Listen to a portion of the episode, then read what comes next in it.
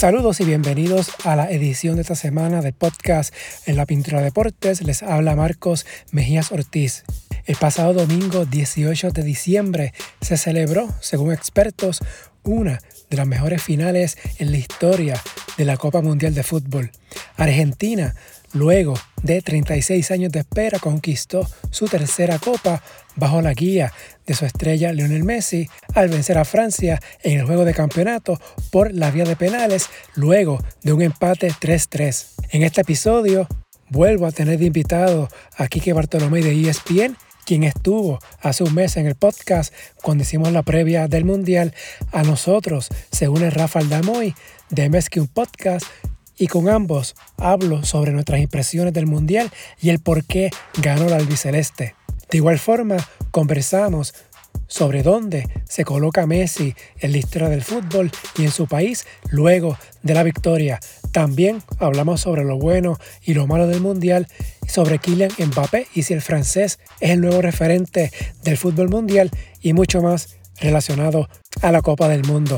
El podcast está en la mayoría de las aplicaciones como Apple, Spotify, Podbean, bajo el nombre En la Pintura Deportes. En cualquiera de ellas me pueden escribir para sugerencias críticas. También se pueden comunicar al correo en la pintura deportes a gmail.com, las redes Facebook e Instagram en la pintura deportes Twitter, at Pintura Deportes, la página web en la pintura deportes.blogspot.com. Si le gusta este podcast, favor de darle una valoración de 5 estrellas para que le llegue a más personas y suscribirse para que reciba la notificación una vez suba un nuevo episodio.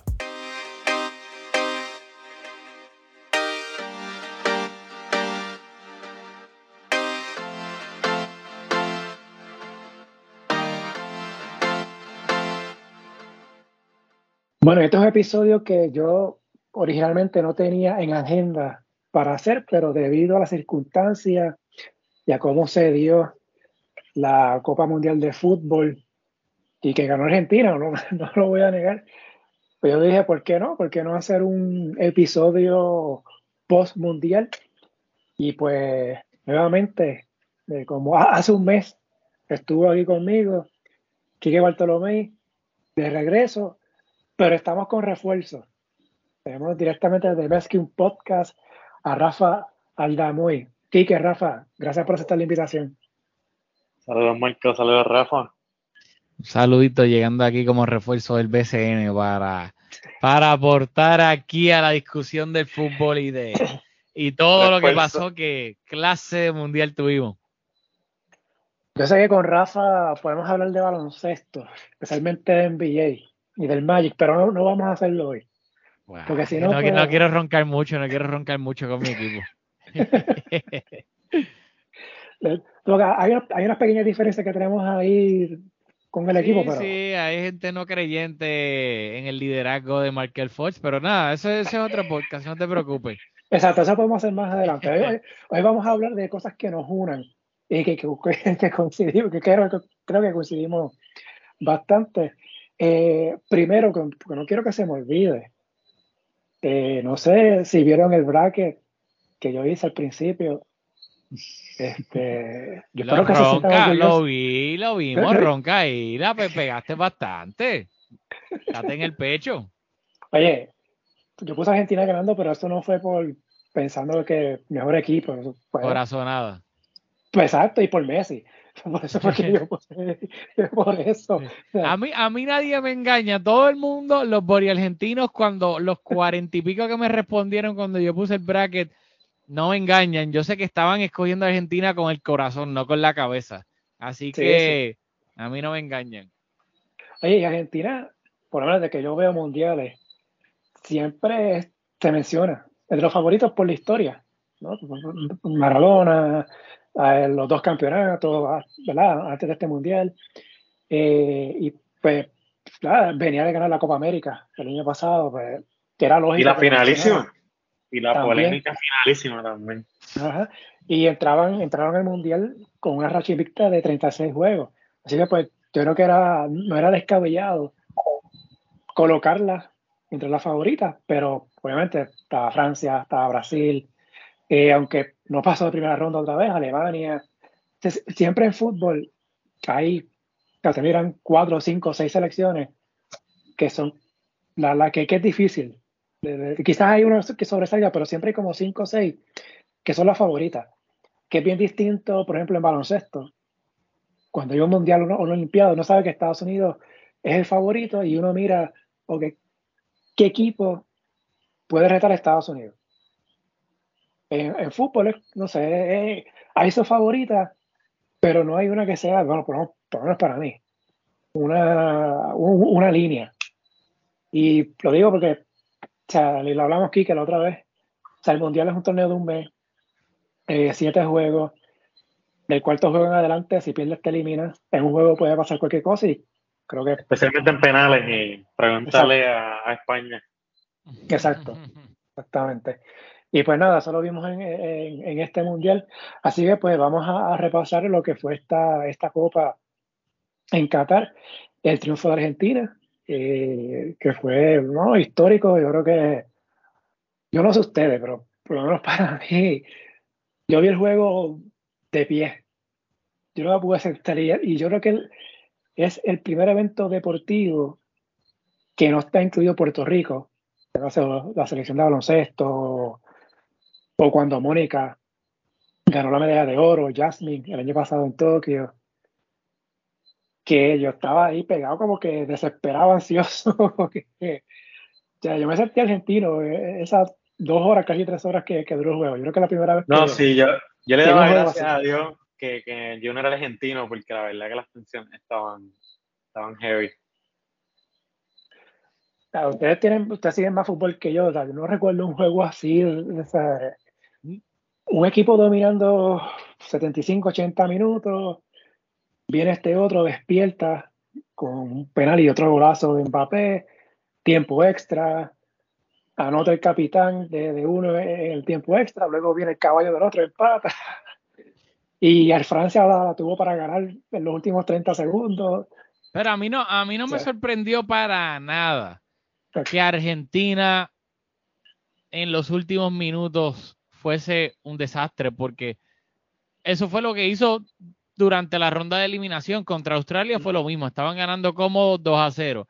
Les meten un gol, Otamendi despeja mal, sí, después el remate del, del jugador de Australia, no recuerdo el nombre, toma un desvío, que hay un poquito mala suerte, se pone 2-1 y en vez de estar cómodo, terminaron sufriendo esos últimos minutos, pidiendo la hora, inclusive el Dibu Martínez en ese partido tuvo que hacer un paradón, porque si no hubiese sido empate, creo que fue ese si no me equivoco. Después contra Países Bajos, todos sabemos lo mismo. Iban ganando cómodamente, les terminan, les meten un gol de cabeza, 2-1, uy, uy, ahí los últimos minutos y le terminan empatando literalmente en la última jugada del partido de ese balón parado. Donde único estuvieron cómodos fue contra Croacia. Así que yo sabía que Argentina en cualquier momento podía implosionar, especialmente esos últimos minutos que empiezan a flaquear. Y dije, contra, si flaquearon contra Australia y contra Países Bajos, cuando tienes a Francia adelante y te pones a hacer las estupideces o errores en esos últimos minutos, Mbappé te va a hacer pagar lo que tal vez no te hizo pagar en la Australia. Y, y no me sorprendió, lamentablemente, porque yo desde el principio lo dije, yo confío en Messi pero yo no confiaba en los compañeros. A mí no me generaban para nada confianza, especialmente la defensa, porque sabía que tenían un mínimo, un error en el bolsillo, ready para sacarlo en cualquier momento y muchas veces sí lo terminaban sacando. Y también el caso de Francia, un equipo físicamente superior a Argentina. Hubo, hubo una jugada, creo que fue Lautaro, que él entró la segunda mitad, no, recuerdo el, en el, sí, la segunda mitad creo que fue. Y llevaban, él, no llevaba ni 10 minutos. Y se llevó la bola, él iba prácticamente solo. Y vino el defensor de Francia, lo alcanzó y le quitó la bola. Sí, es que... La, o sea, la, condición física de Francia era superior y, y, yo pensaba que a la larga eso era lo que iba a afectar a Argentina y Francia pues iba a llevarse la victoria, pero bueno, yo no sé lo que pensé Rafa, pero cuando, cuando Francia empata, juega a dos, porque ahora está corriendo por las redes sociales el discurso de Mbappé y como que el, vestuario antes del, en pleno descanso. Y uno pensaría que después de eso el equipo como que salió como unos leones, pero no fue así. Argentina siguió dominando el juego hasta que Mbappé metió dos goles en tres minutos. Y ahí, cuando tú, lo que dijiste de los jugadores franceses, y especialmente los cambios que vinieron, jugadores jóvenes, más altos, fuertes, rápidos, eh, yo pensé que Argentina no, no le iba a dar. Yo dije, no puede ser otra vez, le va a pasar a Messi. Este, Francia va a remontar. Y efectivamente, pues después Argentina, después de tocar la lona, pues, pues como se fue arriba otra vez, pero de verdad que yo estuve nervioso en todo momento de, las emociones que había. O sea, para el fanático fue excelente el juego. No, yo estoy, yo estoy de acuerdo con Quique. ese discurso uno pensaría obviamente uno lo ve después de que pasó el partido, pero viéndolo tú dices, olvídate, pues después de ese discurso de Mbappé van a salir como a, comerse a Argentina. Y no fue así, Argentina siguió dominando y no fue hasta el penal de Otamendi eh, que lo convierte en Mbappé y ahí vuelven los fantasmas, 2-1, empiezan a tambalear, literalmente pasó un minuto después que, que Mbappé lo empató y de ahí hasta el final yo vi a Argentina groggy. Yo pensé que Francia en cualquier momento metía el tercero y pensé exactamente igual que que No puede ser que los compañeros de Messi lo vayan a defraudar una vez más cuando estaban a 10 minutos de ganar un campeonato. Y aguantaron, pero era sacando agua del, barco con, un cacharrito. Porque para mí sufrieron mucho esos últimos minutos de, de los 90 minutos. Y luego ya en tiempo extra, dices de nuevo, logran meter un gol. O sea, mete un gol Messi dice, olvídate, esto es fin de, película. Messi, gol con gol de Messi, van a ganar en tiempo extra la tercera Copa del Mundo. Lautaro, yo de verdad, yo, yo a Lautaro, si, si Lautaro tuviese dignidad, no, no agarraría esa copa en su vida. Porque Lautaro, otra vez más, las que se perdió Lautaro, no, tú no puedes ser un delantero de clase mundial como lo que él, pues en teoría es con el Inter de Milán y fallar ocasión tras ocasión, tras ocasión, tras ocasión. No puede, Lautaro. Y al final del día se la falló, que era lo que pasaba siempre con él. Terminaba fallando dos, tres, cuatro ocasiones para sentenciar el partido y terminaba pagando a Argentina un penal de paredes, una mano estúpida de nuevo, error tontísimo. Y Mbappé a tres minutos de irse a los penales te empata el partido. Yo, de nuevo, totalmente de acuerdo con Quique en ese aspecto de que no podía creer lo que pasó y, yo creo que fue un síntoma de, Argentina que en esos últimos minutos, por la razón que fue ese cansancio, que Scaloni no, no hacía los cambios correctos, mentalidad de ellos pues, floja en, en, cuando se veían en, en, una situación adversa, no lo sé, pero fue de verdad, el, pasó lo que lamentablemente vino pasando durante toda la Copa con Argentina sufrir. Mira, eso cuando, Messi anotó el gol en el 108 en el tiempo extra, que yo creo que muchos pensamos, ahí está el gol de la victoria, el gol de campeonato. A, mí me pasó por la mente Michael Jordan con Chicago del 98 en Utah. Fue como que esta historia, el, el GOAT, el caballo, metiendo en este caso Messi el, el gol de la victoria, como fue Jordan contra Utah, el canasto de la victoria para quedar campeón. Y yo decía, bueno, este, ¿quién escribió esto? ¿quién escribió este libreto? Y yo pensaba como que, ya, este, este, esta es la historia, la mejor historia que pudiera haber en una, en una final de, de, mundial. Esta y hasta que llegó el, la mano de, de Montiel, ¿verdad? Fue la, Perdón, fue Montiel, no fue Paredes, no fue verdad, verdad, pobre Paredes, disculpa, yo no la culpa aquí de una mano en un mundial y fue Montiel. Sí. Que luego lo terminó arreglando, pero. Sí, exacto, exacto. Y nada, pero nada, al final quedó Argentina. Oye, les quería comentar, porque al caso Argentina fueron siete juegos, y si no me equivoco, en los siete, Argentina empezó, arrancó ganando, en los siete juegos. Claro, su única derrota fue el, primer juego contra Arabia. Y en todos los demás, aunque fuera sufriendo, siempre sacó ventaja. Eh, de hecho, de, dos goles, si no estoy de, memoria. Eh, ¿Por qué Argentina ganó este mundial? O sea, cuando uno ve. porque, porque tienen a un jugador que se llama Lionel Andrés Messi, que cargó un equipo que, en mi opinión, por encima de las capacidades que tenía este equipo, lo que para mí viene siendo la, la temática de Messi con la selección argentina, porque si no es por Messi, Argentina en el 2014 ni pasa de la fase de grupos, terminó llegando a la final y perdió contra Alemania. Si no es por Messi, Argentina no se clasifica al Mundial de Rusia 2018, que tuvo que marcar un hat-trick en la última jornada de las eliminatorias de Sudamérica contra Ecuador. Si no es por Messi, en mi opinión, esta Argentina no pasa de la fase de grupos tampoco. Que luego tuvo uno que otro compañero que sí lo ayudó a, o puso, pues, ni modo, su granito de arena como Julián y como el mismo Dibu Martínez.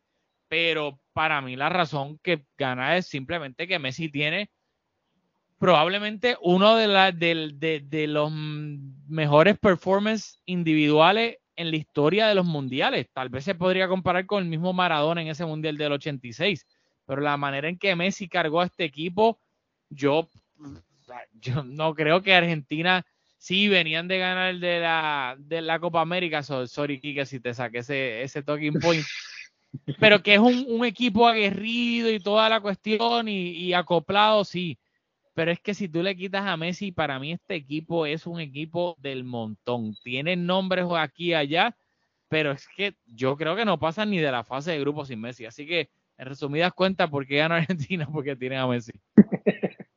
Añadiendo eso de Messi, Messi, Messi termina el, Mundial eh, como el jugador que más partidos ha jugado en la historia de mundiales, más minutos, más contribuciones a gol. Eh, el tipo ganó cinco manos de match que eso es algo, o sea, para que te, demuestra el torneo que tuvo a pesar de los 35 años que tiene.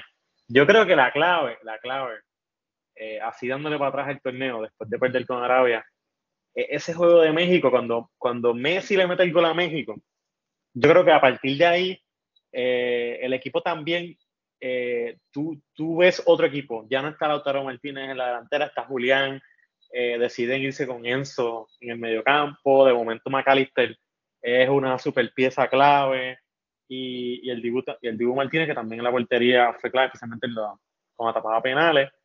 Eh, y la realidad es que para mí ahí fue la clave. Y a partir de ahí Argentina, para mí fue, o sea, cuando tú tienes a Messi en el campo, era, era el mejor equipo.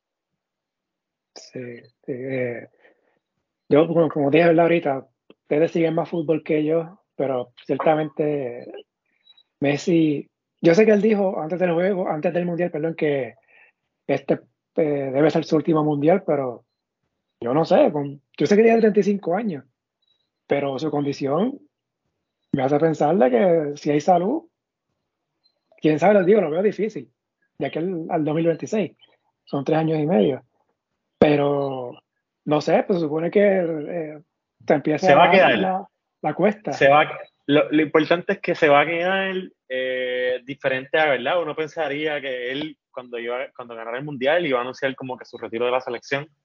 Y se quiere quedar porque quiere sentir ese, quiere lucir esa tercera estrella de la camiseta. A donde quiera que vaya, como que eh, yo soy campeón del mundo ahora. O sea, es diferente el estatus que tiene la selección argentina. que tírate el plug a tu columna, tíratelo ahí.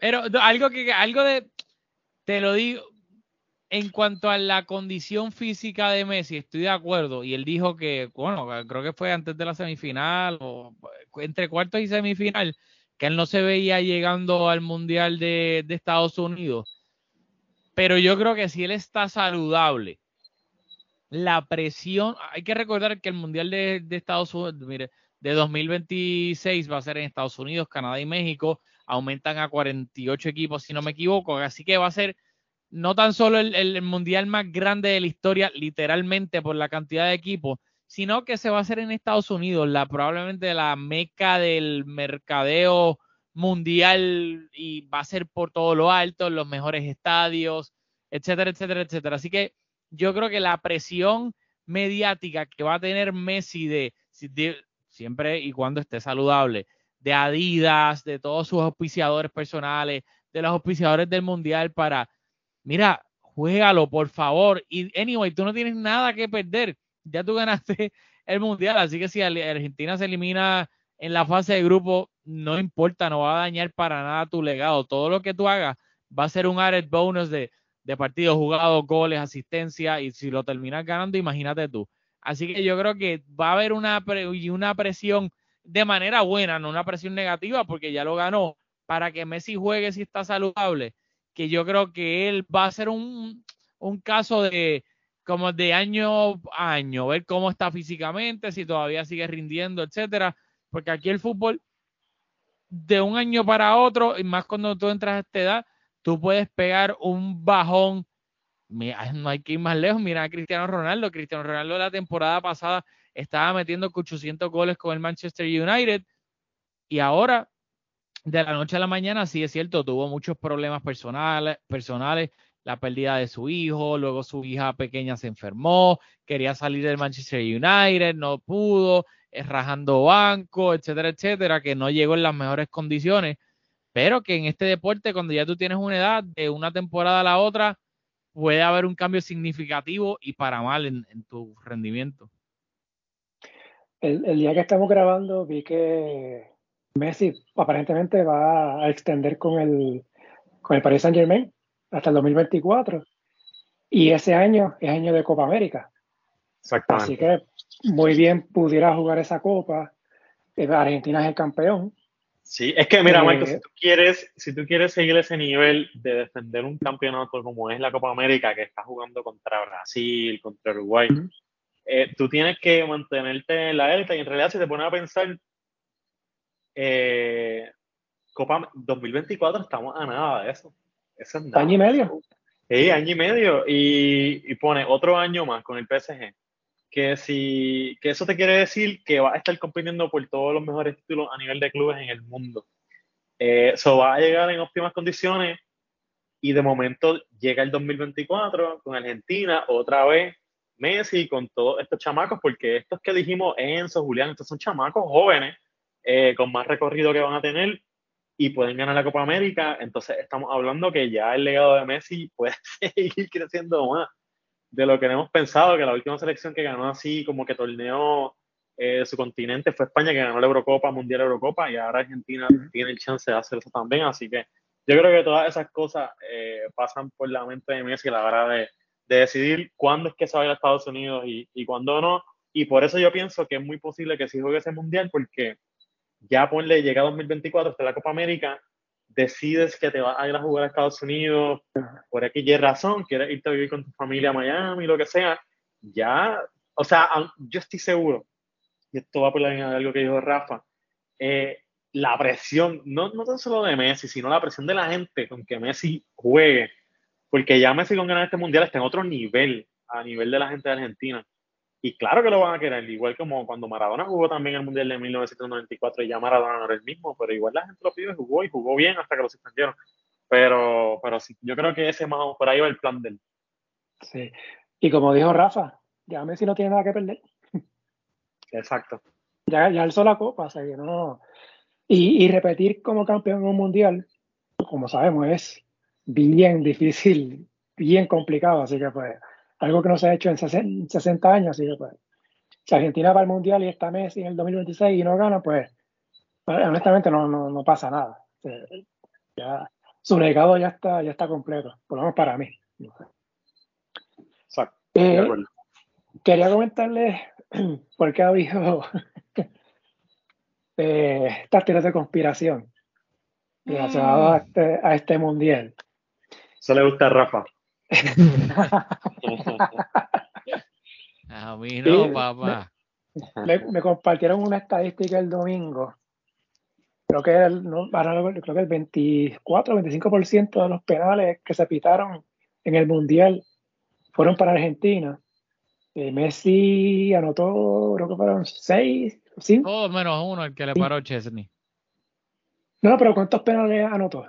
Eh, creo que fueron. Ah, no sé el número, pero sé que los anotó todos menos el que le atajó Chesney contra, en el partido contra Polonia. Creo que sido 4 o 5. Sí, porque en el. Ah, contra Arabia Saudita el, el anotó de penal, contra México no, fue de fuera. Contra Arabia Saudita anotó de penal. Eh, contra México anotó fuera del área. Contra Polonia hubo un penal. So, y ahí habrían dos, pero se lo falló Contra Australia él anotó normal.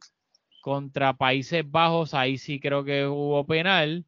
Pues serían tres ya ahí. Y no, yo no cuento los de la tanda de penalti. Pero mira, eso, eso, eso de los penaltis, eh, el, el, argumento que, o sea, que uno debe utilizar para tumbar esa teoría de que si los penaltis, Messi tuvo también eh, o un montón de asistencia, o sea, no, la verdad no.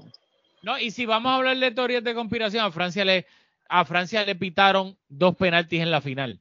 O sea, si, si de verdad hubiesen querido que Argentina ganara, no te pitan, se hacen los locos y no te pitan la mano de Montiel a falta de tres minutos para que se acabe el tiempo extra. Así que, ya, por favor. O sea, esas teorías de conspiración de seguro vienen de cuentas de Twitter que terminan en RM. Mira, y también, eh, les pregunto porque yo sé que está el bar y se supone que la tecnología pues, te ayuda ¿no? a, decidir y, y, yo sé que la, el, el, penal en la final, el penal que le pitaron a Mbappé, eh, a, Mbappé no, perdóname, a, a Dembélé, que cometió, que cometió la falta. Dembélé fue, que cometió la falta. Sí, sobre Di María, el primero. Eh, exacto. Eh, esa jugada no se revisó. A veces yo, revisar, no revisar. O sea, siempre, ah. técnicamente, si en todas jugadas, los árbitros que están en el bar técnicamente las revisan. Lo que pasa es que la diferencia es que ellos no ven nada lo suficientemente pues, contundente como para llamar al árbitro principal y decirle, hey, mira, wow, deberías verificar esta jugada porque tal vez no está tan clara. Así que técnicamente todo se revisa, pero ahí es donde está la polémica porque en los penales es tan subjetivo muchas de las veces las manos o si hubo contacto suficiente o no, que entonces si tú, o sea, si el árbitro, una jugada tan tan rápida que esa, esa jugada donde se enredan los pies por detrás un poco, si hubo contacto suficiente, pues si tú no le, para mí, y en una instancia, pues una final de un mundial, si no le vas a decir al árbitro que la vea, el árbitro que está en el campo, porque al final del día él es el que toma el criterio. Y si tal vez en, en, en, en live speed, pues pareció que, que, le dio por la pierna, pero si luego tal vez él lo ve en diferentes ángulos se da cuenta que tal vez no hubo contacto, que el contacto fue leve y lo repiensa. Pero volvemos a lo mismo, el VAR o no va a cambiar, en mi opinión, los penaltis porque de nuevo, todo eso al final del día, quien tiene la palabra, la última palabra es un ser humano, por más que haya tecnología envuelta. Yo vi, yo vi un meme que, en el bar estaba con abuelo. probablemente, probablemente, pero ahí de nuevo, esa jugada, eh, el bar a mí, a mí me encanta el bar para los fueras de juego. O sea, ahí yo creo que tú puedes irle a un, árbitro, un linear que pita un fuera de juego con lo complejo que es tú estar viendo tres objetos diferentes en el momento, en el instante, eh, o sea, perfecto. y para colmo estar físicamente en la posición correcta para tener el ángulo cuando tú estás persiguiendo a jugadores como Mbappé, me parece algo que tú le estás pidiendo un linier algo prácticamente imposible. Así que la tecnología en el fuera de juego, si me encanta en la línea de gol, cosas así, pero en penales, pues volvemos a lo mismo, es tan subjetivo que ahí la tecnología nos ayuda, te ayuda a ti como humano a tener otros ángulos tal vez, pero en cuanto a contar, ¿fue suficiente contacto? Sí, no, pues podemos diferir. Oye, hablando de eso del, del fuera de juego. Este, podemos decir que básicamente eh, las nalgas de Barán ayudaron a Argentina. Sí, la. Kike, ¿tuviste eso? ¿Tuviste la, la repetición? Sí, por el de juego. Sí, sí, sí. Bueno, pues literal, que luego eso también ha habido mucha controversia de cuando pitan una jugada así por fuera de juego o por un chispito del hombro que está o no habilitado, empiezan, bueno, pero es que entonces ese no es el propósito, eh, se están cargando el fútbol. Y yo le digo, bueno, ya eso es una discusión para la, la FIFA y enmendar la regla de Chihichija. pero el VAR está actuando correctamente porque está aplicando la regla actual. Que tú pienses que la regla actual debería ser, es demasiado estricta, ya es otra conversación. Que lo habilitó un chispito de la nalga y eso es una ridiculez, probablemente sea una ridiculez, pero es la regla ahora mismo. Si tú ya eso, si tú quieres que lo cambien, ya el problema no es el VAR, el VAR está aplicando bien la regla que hay ahora. No, exacto, es menos el brazo, cualquier parte del cuerpo habilita, ¿no? Exacto, y el hombro no se considera parte, o sea, tú puedes anotar con el brazo, con el hombro, perdón, técnicamente, que muchas veces ha habido, yo no sé si fue en ese primer juego contra Arabia Saudita Argentina, que hubo como tres fueras de juego por un chispito, que mucha gente, ah, se están cargando el fútbol porque uno de los fuera de juego fue por un chispito adelante del hombro o no, que la gente dice, pero es que ¿cuáles, cuáles son las probabilidades de que tú vas a meter un gol con el hombro? son pocas, sin duda alguna, pero si nos dejamos llevar estrictamente por la letra de la, de la regla, con el hombro tú puedes marcar, así que estás fuera de juego. Eh, otras teorías que están atadas a lo, que hemos hablado es eh, Qatar, auspicia Qatar Airways, auspicia del Barça por un montón de años, auspiciador del PSG, Messi jugó en los dos, eh, Infantino y también uno de los, recuerdo el nombre ahora, de los organizadores de, de, Qatar, básicamente diciendo pues que le encantaría ver a Messi alzando la copa en Qatar y pues también este, abonado a esas teorías de conspiración. Eh, y hubo, pero quiero mencionar otra cosa de nuevo para los que se ponen el Team Foil Hat. Si ves una teoría de conspiración, no te van a pitar la última falta que pitaron a favor de Países Bajos en ese partido de cuartos de final. Cualquier otro árbitro no, no pita eso o pita falta a favor de Argentina y ya, pero Mateo Laos, saludito a la madre de Mateo Laos, eh, pitó esa falta en el borde del área. Pues de nuevo, ¿qué teoría de conspiración? Si tú quieres que Argentina pase, esa, esa falta jamás la vas a pitar. De nuevo, otro ejemplo de. El dinero, el dinero de Qatar está invertido en Francia. Si hubiesen querido que ganara alguien, tenía que ganar Francia. Exacto, literalmente Qatar compró el PSG. Sí, vayan a Netflix y vean el documental y vayan a ver lo que hizo Platini. Sí. Con Plate cuando se dio la elección a Qatar y después qué pasó políticamente entre Francia y, y Qatar. Y a ver. Y... y, una, y una última, eh, cuando Messi anota el gol en el tiempo extra, estaban quejándose de que habían jugadores de Argentina, de los suplentes, en el campo de juego. Y que según la regla, que no puede haber suplentes, campo de juego, pero entonces, vamos a hacer, los suplentes no están en la jugada.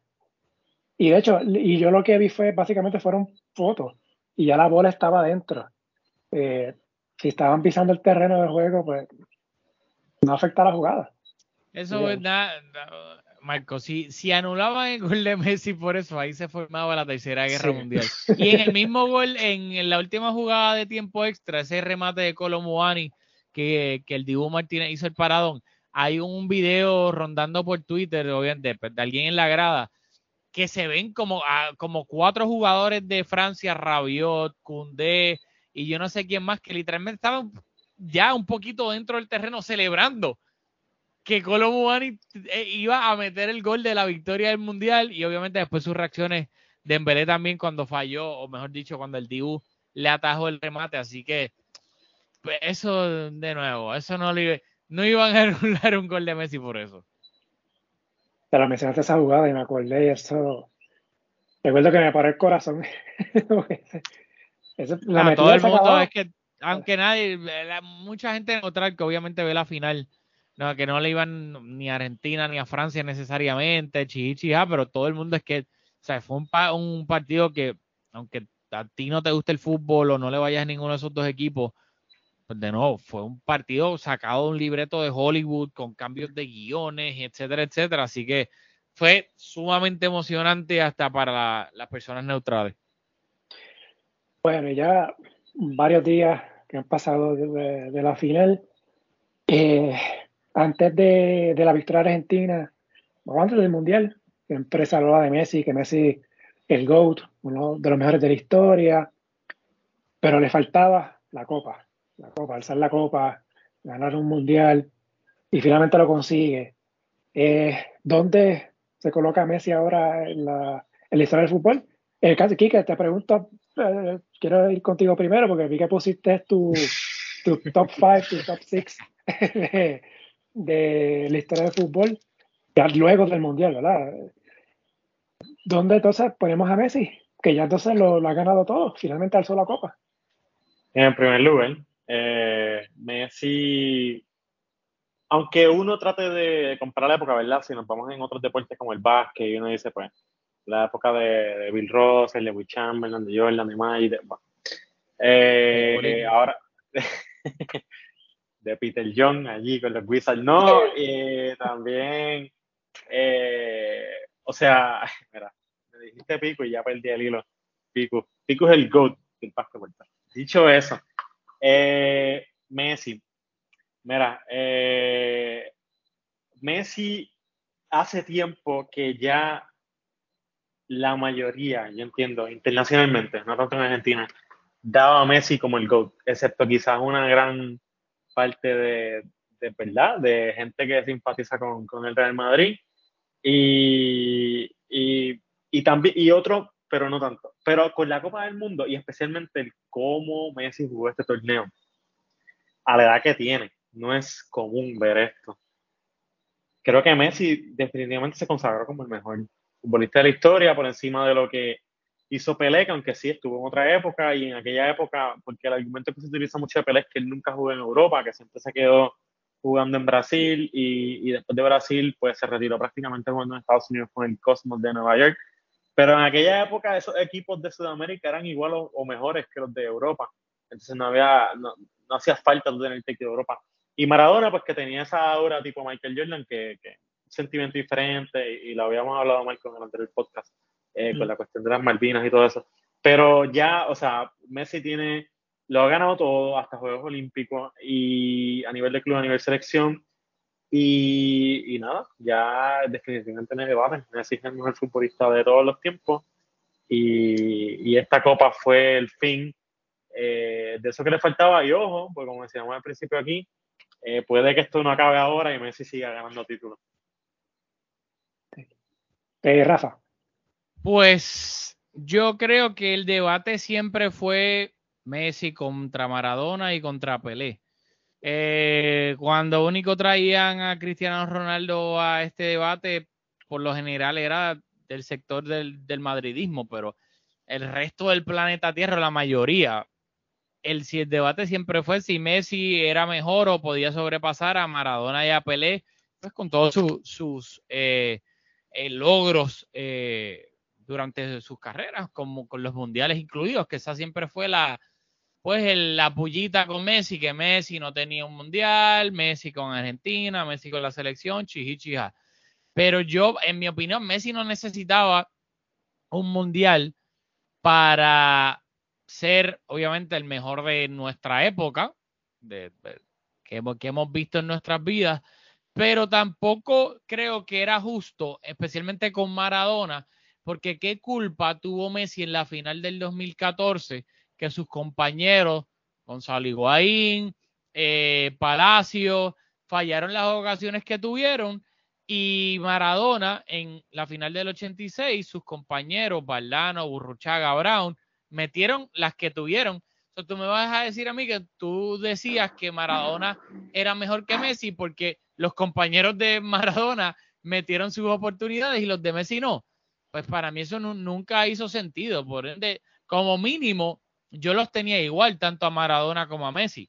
Pero ahora, para las personas que sí le dan un mega valor al, pues, al mundial, que yo personalmente no le doy ese valor tan exagerado que otras personas eh, eh, sí le dan. No estoy diciendo que yo estoy bien, simplemente pues mi, mi, mi, opinión, mi forma de ver el fútbol, eh, pues ya no, no queda duda alguna, porque si tú eres de esas personas que sí considera que es totalmente respetable, que el mundial es la la meca, la cima de todo lo relacionado al fútbol y necesitas triunfar en el mundial, necesitas ganarlo, necesitas tener un torneo espectacular como el que Messi tuvo, pues ya no se te acabaron las excusas, ya lamentablemente la conversación con Cristiano, en mi opinión, nunca la hubo.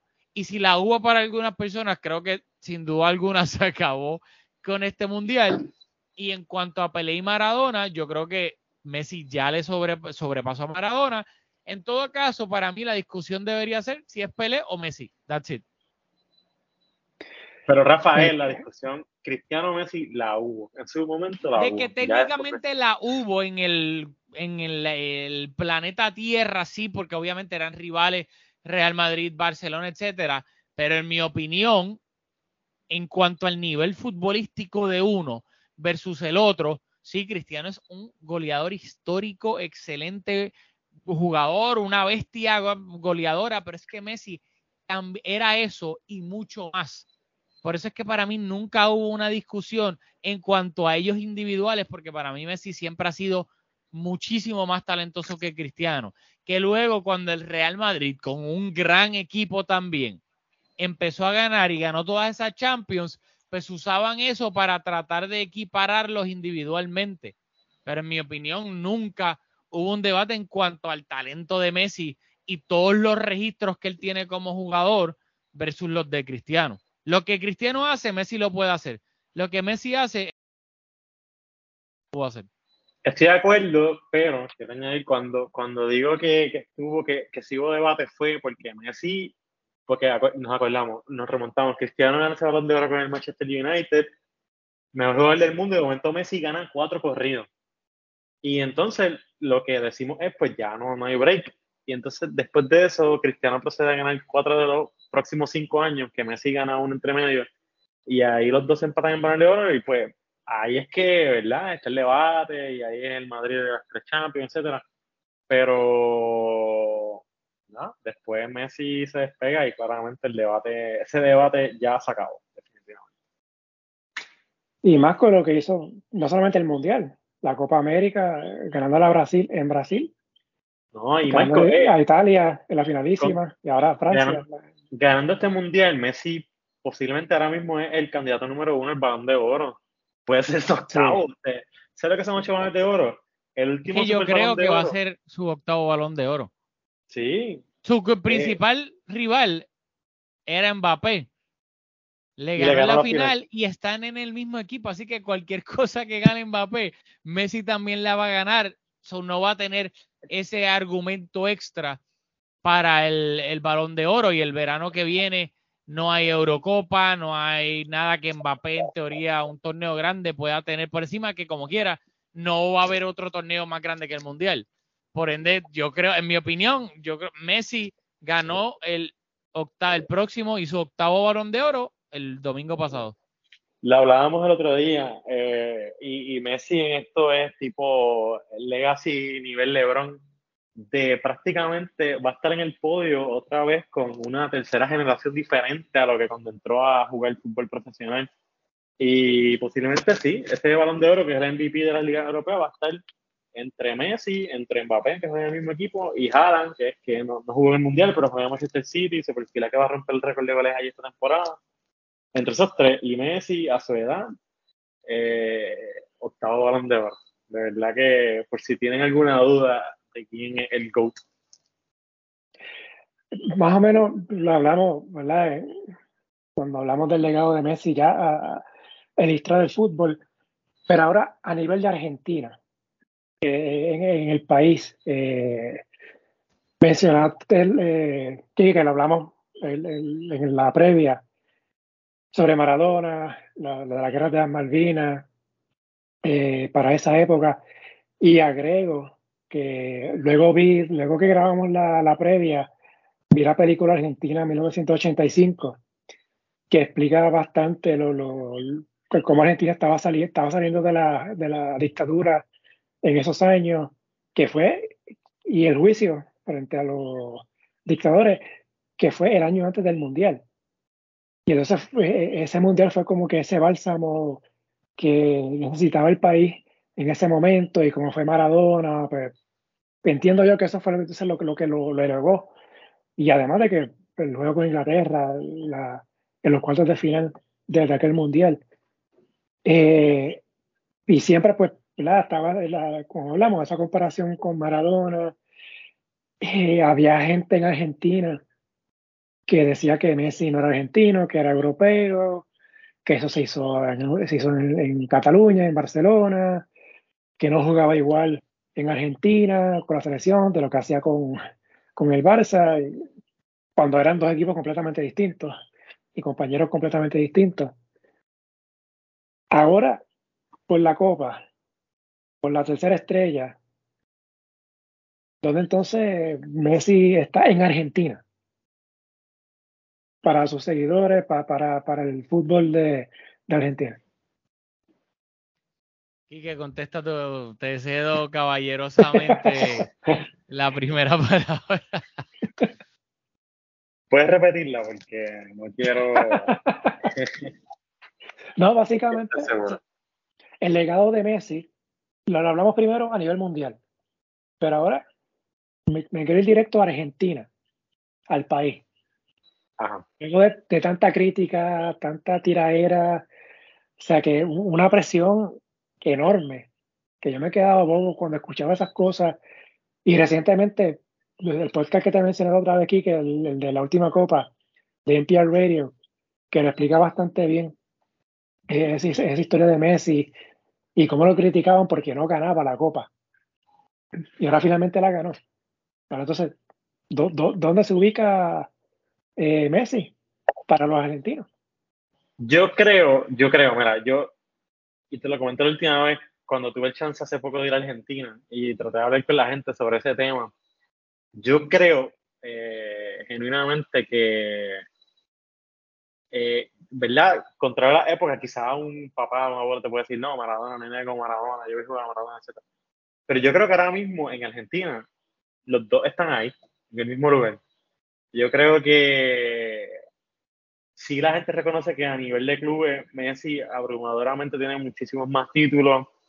Eh, marcó una época con un club grande como es el Barça, que Maradona jugó allí, pero no, en realidad no, no, no, triunfó, donde triunfó fue en el Nápoles. Y yo creo que los dos, yo creo que son dos carreras distintas. Eh, Maradona se hizo en el fútbol argentino, eh, jugó allí con Argentina Junior, después en Boca y de Boca terminó yéndose a Europa, pero Messi tuvo otro, otro camino diferente. Eso de que ya el, Messi no es un argentino, ya yo creo que se acabó, especialmente cuando ganó la última Copa América. Y, y, yo creo que la conexión que, y lo ve, cuando ve la, uno, si no ve las imágenes de la caravana, eh, eso de 5 millones de personas en la calle y, y las imágenes de, de, a mí me sorprende y todos los días yo le mando estos videos a los panes míos en los chats, eh, que Rafa estará en alguno de ellos. Eh, me sorprende los cómo los jugadores, todos los jugadores de la selección, el cómo respetan y idolatran a Messi. Messi habla y hacen lo que diga. Eh, y no lo digo de mala manera, sino de que es un auténtico líder, ¿verdad? Y por eso se ha escuchado mucho el término de, del Messi más maradoniano, etcétera. Eh, así que yo creo que ya no hay debate. Creo que creo que hasta el más maradoniano te va a poner a Messi en el mismo lugar. Pues yo, yo estoy de acuerdo con Kike. Yo creo que qué bueno que Marcos lo mencionó, porque no todo fue color de rosita esa relación de Messi, tanto con la selección argentina como con el pueblo argentino, que, que al principio de su carrera era mega criticado porque no rendía en la selección argentina como rendía en el Barcelona, chihichija, y siempre pues, hubo ese, ese tono negativo, despectivo hacia Messi, que nunca iba a ser como Maradona. Maradona era prácticamente una deidad para los argentinos, pero poco a poco Messi ya se ha ido ganando el corazón de toda Argentina y también, pues, estoy de acuerdo con lo que dijo aquí, que de que, pues, que claramente ayuda a haber ganado la Copa América, el primer trofeo mayor de Argentina desde el 1993. Y ahí creo que hubo como ese, ese closure entre Messi y, el país de Argentina. Y si ahora le añades que les llevó la copa que la última vez que la ganaron fue con Diego Maradona para colmo, pues yo creo que Maradona, no creo que Messi le vaya a pasar, tal vez, especialmente al, sector más mayor del pueblo argentino, probablemente con los jóvenes, pues Messi es el, el más grande, pues, porque es el que vieron, nunca vieron a Maradona, pero yo creo que como mínimo, globalmente están bastante igualados por el factor sentimental de Maradona, que también falleció, pues un hombre con, con muchos demonios, por ponerlo de, de manera bonita, y yo creo que, que están en empate. Así que estoy también de acuerdo con Kike en eso. Sí, yo vuelvo, yo creo que el caso de Maradona, yo, no soy argentino, ¿sabes? pero viéndolo de afuera, yo creo que, como mencioné ahorita, yo creo que como Argentina, eh, lo que estaba viviendo el país en ese momento, en los 80, eh, el haber ganado ese mundial, fue como que el, por eso fue por eso es que yo creo que, que, Maradona está, eh, se negó tanto. Para, para el, público argentino. Y pues vino Messi, eventualmente años después, y las comparaciones, usar el mismo número, usar el, el 10. No sé, creo, creo, que la presión para Messi fue, fue demasiada. Todos estos años eh, exagerados, se ganaba en el Barça, pero no ganaba con Argentina. Y iba a finales y no ganaba. Eh, no sé, parece que era exagerado. Y, ya cuando uno mira el caso de, Messi, puramente viendo los logros colectivos. Y yo sé que en el fútbol lo que importa es la copa, pero tienes el oro olímpico, tienes el Mundial Sub-20, agregar la Copa América ahora también, la finalísima, el Mundial. ¿Hay alguien que tenga eso en Argentina? No, no, ni Maradona. Ni el mismo Maradona, porque si tú compras la carrera a nivel de clubes, sí, si quiere, obviamente tiene un mérito brutal que el Napoli, que Maradona lleva ese Napoli a competir contra los gigantes de la Serie A y, ganar una Copa UEFA y esto y lo otro, sí, pero la carrera a nivel de clubes de Messi es probablemente la mejor carrera de cualquier jugador en la historia del fútbol a nivel de club. Así que ahí nunca, nunca hubo competencia y para colmo, la donde la vía era en la selección, Messi terminó ganando una Copa América, que Maradona nunca ganó una Copa América y Messi ahora acaba de ganar el Mundial, así que yo creo que eh, Maradona, sí, excelente jugador y todo, y chichija, pero Messi objetivamente cuando eh, todo estés como when it's all said and done, Messi va a haber tenido una carrera muchísimo más longeva que la de Maradona con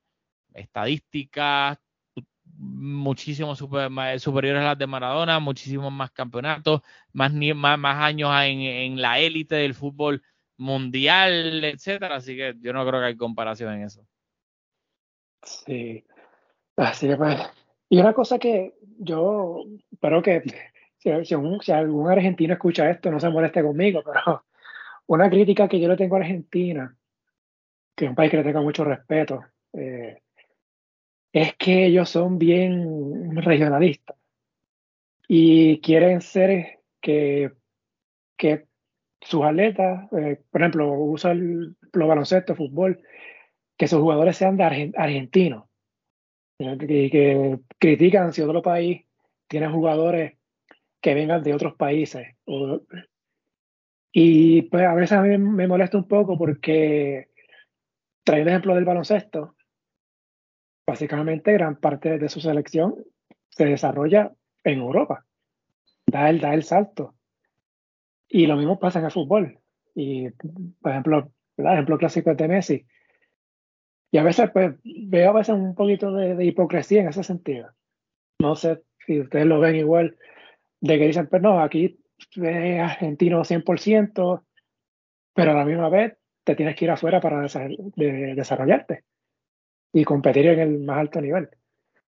Pues, y pues, creo que lo hubo un poquito con Messi al principio de su carrera, pues, especialmente como se fue al Barcelona desde tan temprano, pero cuando ya tú, tú ganas, pues eso eh, se le, le, afloja a, la, a los argentinos, que fue exactamente lo que pasó. Sí. Y caramba, él es argentino. Ese acento es innegable. y él que siempre quiso jugar. No, eso fue una. Bueno, obviamente vamos a mantener los PG3 aquí. Pero eso fue una MMería de los, de los argentinos al principio porque no estaban ganando. Él no estaba rindiendo eh, como rendía en el Barcelona y lo más fácil era pues criticar ese aspecto de él, de que no era tan argentino como los demás o no era tan argentino especialmente como, como Maradona porque se fue a Barcelona, así que era como un método de, defensa de los mismos argentinos, de frustración pues porque no se daba. Y, pero sí, Messi, evidentemente, Messi más argentino no, no puede ser. Oye, y si el papá no firma esa servilleta, aquella famosa servilleta, quizá no estuviésemos hablando ahora mismo de, de Messi ganando una copa con Argentina o Argentina ganando un mundial. Sí, exactamente. Porque los clubes, los clubes en Argentina no le querían pagar el tratamiento, entonces por eso es que se llevó al Barcelona y mira lo que se convirtió. Sí. Bueno, eh, hablando un poquito, ¿verdad? volviendo al mundial, lo bueno, lo malo, equipos que sobrepasaron expectativas, equipos de excepción. ¿Algo que quieran hablar sobre eso? Yo creo que, y Rafa, estoy seguro va a estar de acuerdo con esto. Sorpresa Marruecos, definitivamente. ¿Hasta dónde llegó? Eh, decepción, ahí caen unas cuantas. Algunos te dirán Bélgica, otros Brasil, otros eh, Uruguay, Dinamarca, porque podía tenía mucho potencial. Pero yo creo que así, eh, unánimemente, yo creo que sorpresa el que Marruecos llegara hasta donde llegó. Porque sí, eh, había, uno miraba el plantel y decía, ah, ok, pero hasta donde llegó jamás nadie pensó eso. Especialmente representando eh, el continente africano. Y decepción, Bélgica, porque Bélgica llegaba de un último mundial buenísimo y porque tenía varios de los mejores jugadores del mundo y fue un total papelón. No, yo comparto lo de Marruecos. Nadie tenía Marruecos llegando a una semifinal. Quien lo diga es siendo embustero. Eh, Japón terminando primero de grupo en un grupo que tenía a España y Alemania. Yo creo que eso también fue una mega sorpresa. Eh, no necesariamente que le ganaran a uno, bueno, terminaron ganándola a los dos. No que dieran el palo en algún partido, porque el equipo de Japón es bueno, pero que terminaran primero de grupo, pues yo creo que eso mm, prácticamente nadie lo tenía. Y excepción Bélgica, porque de nuevo estaban en un grupo que en teoría, en teoría, era accesible o mínimo tenían que haber pasado y muchas personas tenían a Bélgica llegando lejos, semifinales, final y el no pasar del grupo con esa generación dorada que nunca, bueno, depende cómo tú lo analices, pero nunca pues, cumplió con sus expectativas de, de competir o ganar un campeonato. Yo creo que Bélgica para mí es la gran decepción. Curioso, no mencionaron a Alemania. Y estoy de acuerdo que no, no lo hayan mencionado. Es que eso es lo que pasa con Alemania. Y tal vez esto puede ser un poco bias porque yo los tenía llegando a la final. obviamente me escraché bastante feo. Pero yo siento que Alemania, dentro de todo, sí tuvo errores defensivos. Neuer, especialmente, hizo varios horrores. Pero yo siento que Alemania creó muchísimas ocasiones de gol dentro de su sistema de juego con Hansi Flick. Creó muchísimas oportunidades de gol y fue el típico equipo que, por ejemplo, contra Japón empezaron ganando y tuvieron cuatro o cinco claras, claras, que no las aprovecharon porque no tenían tal vez ese jugador, ese delantero killer en el área y luego Japón lo hizo pagar. Lo mismo con España.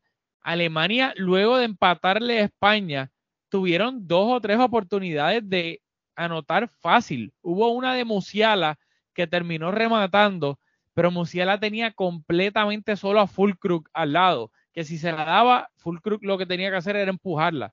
Y siento que fue un equipo que, más que decepción, sí es una decepción no haber salido de la fase de grupos, pero al final terminaron empate eh, de, a puntos con España y lo que pues salvó España fue la goleada de ellos a Costa Rica. Que dentro de que sí fueron una decepción, de nuevo, si lo son, creo que comparado con Bélgica y el grupo de Bélgica, pues a ese nivel no tanto, pero tal vez lo admito, tal vez estoy un poco biased porque de verdad yo tenía bastantes esperanzas en, en ese equipo de, de, Alemania, me gustaba bastante, especialmente por Musiala, que de nuevo, yo me considero el presidente del fan club de Musiala en Puerto, en Puerto Rico, eh, pero no al nivel de, Bélgica, pero sí, de nuevo, tengo que ser honesto, fuera una decepción. Eh, el caso de, de Alemania, eh, yo creo que lo que hace fantástico eh, el Mundial de Fútbol, o el mismo fútbol, es esto de que cuando es fase de grupo, si es empate, ¿verdad? dividen puntos uno y uno. Si ganas, coges tres puntos, si pierdes, pues no coges puntos. El hecho de que un juego pueda terminar empate es lo que abre la puerta para que ocurran situaciones como esta que, que vimos, esos empates en puntos de ciertos equipos que se, se definieron entonces por diferencia de goles o el que más goles anotó en la fase de grupo. Porque si fuéramos a que tiene que haber un ganador, como pasa en la segunda ronda, pues quizás, quizás entonces ahí se separan los que se supone ser los mejores equipos o coger las posiciones 1 y 2 de su grupo y ser los que avancen. Pero como existe, eh, existe esa opción del empate, abre la puerta y en el caso de Alemania le perjudicó entonces la circunferencia del balón. Aquel, aquel, gol de, Japón frente a España. Claro que también de nuevo el fútbol, para mí aquí que habla tú. No, no, no, tranquilo, dale, habla tú. Que, que de nuevo también esas cosas juegan, que al final del día el fútbol son instantes o, mejor dicho, ocasiones que se definen por centímetros que cambian por completo el rumbo y el destino de un equipo, de una selección. La, la tajada del Dibu a Colomoani, que tal vez estamos hablando aquí de Messi, otra final perdida, otra decepción, nadie dice que es mejor que Maradona, etcétera. Y, y con Alemania también pasó eso, que literalmente no sale un balón por, un, centímetro no sale la circunferencia completa. Y pues Alemania termina eliminado de un mundial por segunda vez consecutiva en la fase de grupo. Y que ha demostrado que no necesariamente el equipo que gana es el mejor. Yo creo que para mí Francia era mejor que Argentina. ¿Por qué Francia no jugó de la forma en que nos tiene acostumbrados en esa primera mitad frente a Argentina? Pues no sé, ellos sabrán. Es que yo, eh, para mí esos son los, los, torneos y pasa mucho también en los, los, torneos y que son torneos a partido sencillo. Como pasa en la NFL, se presta para que equipos que no necesariamente son los mejores, que si se jugara el mejor de, de, que, de siete partidos, pues ahí como pasa en la NBA, como pasa en la pelota, por lo general gana el mejor, por lo general, siempre hay sus excepciones. Pero cuando son torneos a eliminación sencilla, March Madness, cosas así también, se tienden a dar estas situaciones donde en teoría el mejor equipo o el equipo más completo no necesariamente o muchas veces no termina ganando. Sí. Yo no me quiero imaginar o me gustaría ver ese multiverso de si Francia hubiese ganado, ¿cómo sería la reacción ahora mismo con relación a Messi? que es un pecho frío, que no es mejor que Maradona, etcétera, no, Y, y, y, el nivel de Mbappé, porque entonces estaríamos diciendo, diantre, Mbappé ya tiene dos mundiales con 23 años, porque él cumplió 24 ahora, eh, no sé, o ayer. Eh, pero dos mundiales, ya entonces estamos hablando de alguien que puede alcanzar la pelea, que puede romper el récord de goles en el mundial. Pero lo que hace una jugada, porque si el Dibu Martínez no ataja esa jugada al final, eh, Argentina se eliminaba. Entonces, pero bueno, así es el fútbol y el deporte. Sí, son de esas historias. Bueno, y, pues parte, por eso es que, ¿verdad? Muchos coinciden o dicen que esta fue la mejor final de la historia. Eh, no sé si ustedes coinciden en lo mismo eh, en eso, pero ciertamente fue un juego espectacular. la forma en que se definió lo que pudo haber pasado, bueno, es otra cosa.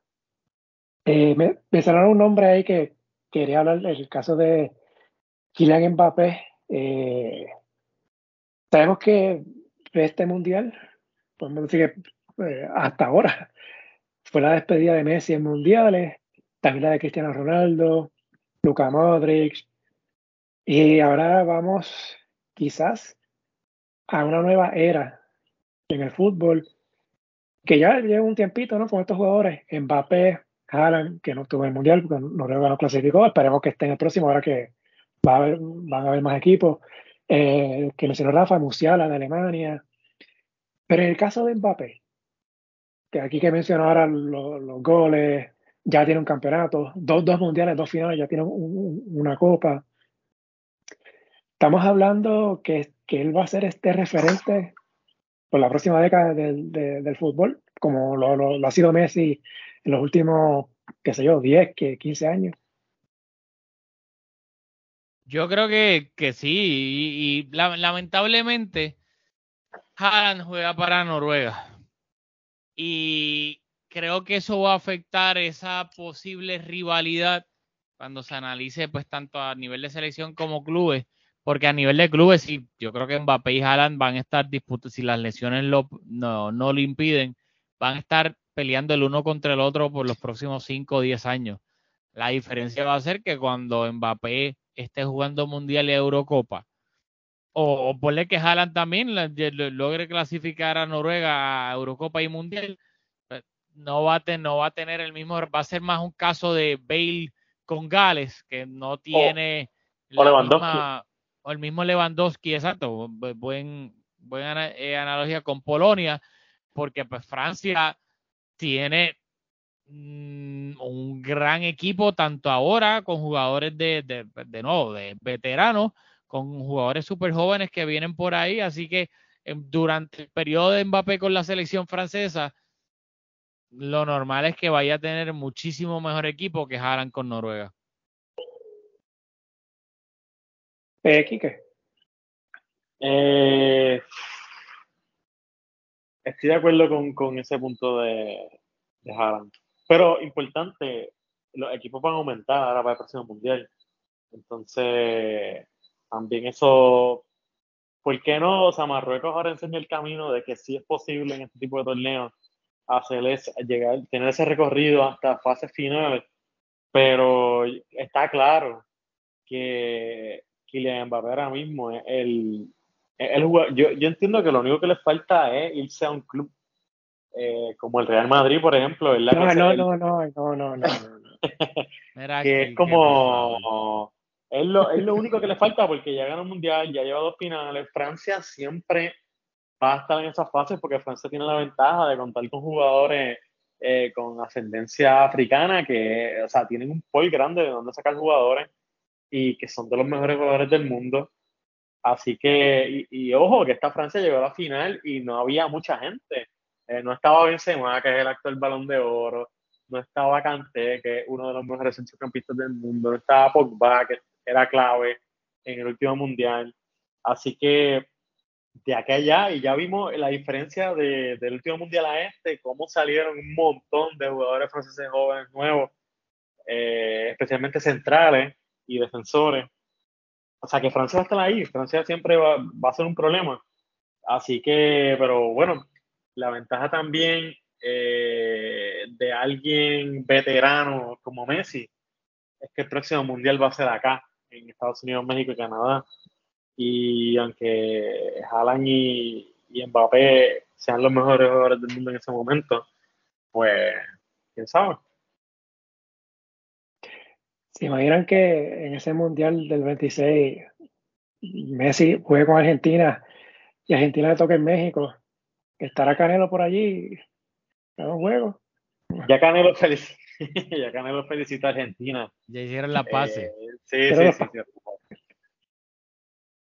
Oye, les quería preguntar, para aprovechar su conocimiento, eh, ¿por, qué, ¿por, qué, una estrella en los escudos? Yo sé que representan los, los campeonatos de, de, del Mundial, pero ¿por qué, ¿por qué la estrella? ¿Por qué una estrella?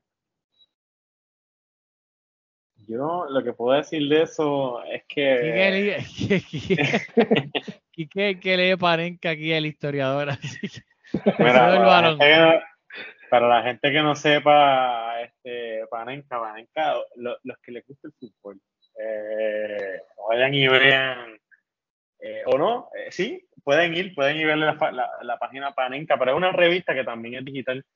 Este, y es una de las, sabes que las cuestiones ilustrativas hoy en día en las revistas como que cada vez se pierde más, especialmente también cada vez hay menos revistas, pero esa es una de mis revistas favoritas de fútbol. Este, mira, en verdad no tengo ni idea de las estrellas. Lo único que quería decir era que, por ejemplo, las estrellas que significan el campeonato, eh, Uruguay tiene dos campeonatos, pero tiene cuatro estrellas, porque considera que los mundiales de los Juegos Olímpicos del 24 y 28 fueron considerados mundiales, por eso tiene cuatro estrellas. Así que, pero de por qué una estrella exactamente no, no sé por qué. Siempre he tenido esa, esa duda. ver Sí, como tal, pero lo, que, lo más polémico siempre ha sido, pues, entre comillas, lo de Uruguay, que se ponen cuatro. La FIFA le dejó ponerse cuatro y supuestamente hubo un problema ahora porque la FIFA a última hora querían que se pusiese dos antes de este mundial y obviamente ellos se quejaron porque siempre han tenido cuatro porque consideran que esos, que esos olímpicos pues son equivalentes a, un mundial. Y pues ya eso es una pelea entre uruguayos y el resto del planeta Tierra, que la, obviamente la el resto dice que no, el resto dice que no, y ellos dicen que sí. Yo hace tiempito leí que la FIFA fue la que había como que determinado que, que, una estrella representaba un campeonato. Entonces, como que la misma FIFA decidía que, ok, te pones a ver una estrella no de la camiseta. Pero el, el, por qué así estrella ni nada por el estilo, no, no sé por qué. Pero sí, fue casi seguro de que fue iniciativa de la FIFA. Oye, algo que se me quedó de lo malo del mundial, en este caso lo más triste, el fallecimiento de Rand Wall eh, durante el mundial, que tuvo un problema de salud.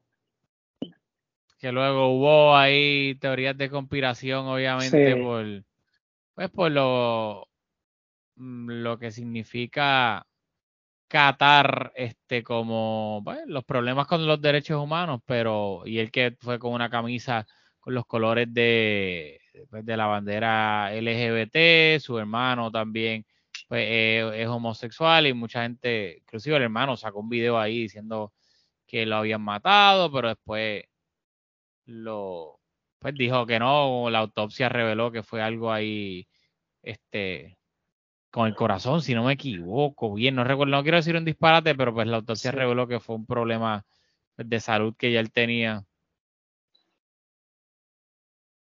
Pues, increíble cuando pasó, porque fue después del juego de Argentina y Países Bajos. Sí, sí, fue, fue, durante, el partido, exacto, en tiempo extra, yo, él no, lamentablemente ni lo, ni lo terminó de ver. Eh, increíble, también hubo otro, creo que fue un fotoperiodista, no recuerdo de qué país fue, que también eh, falleció durante el Mundial.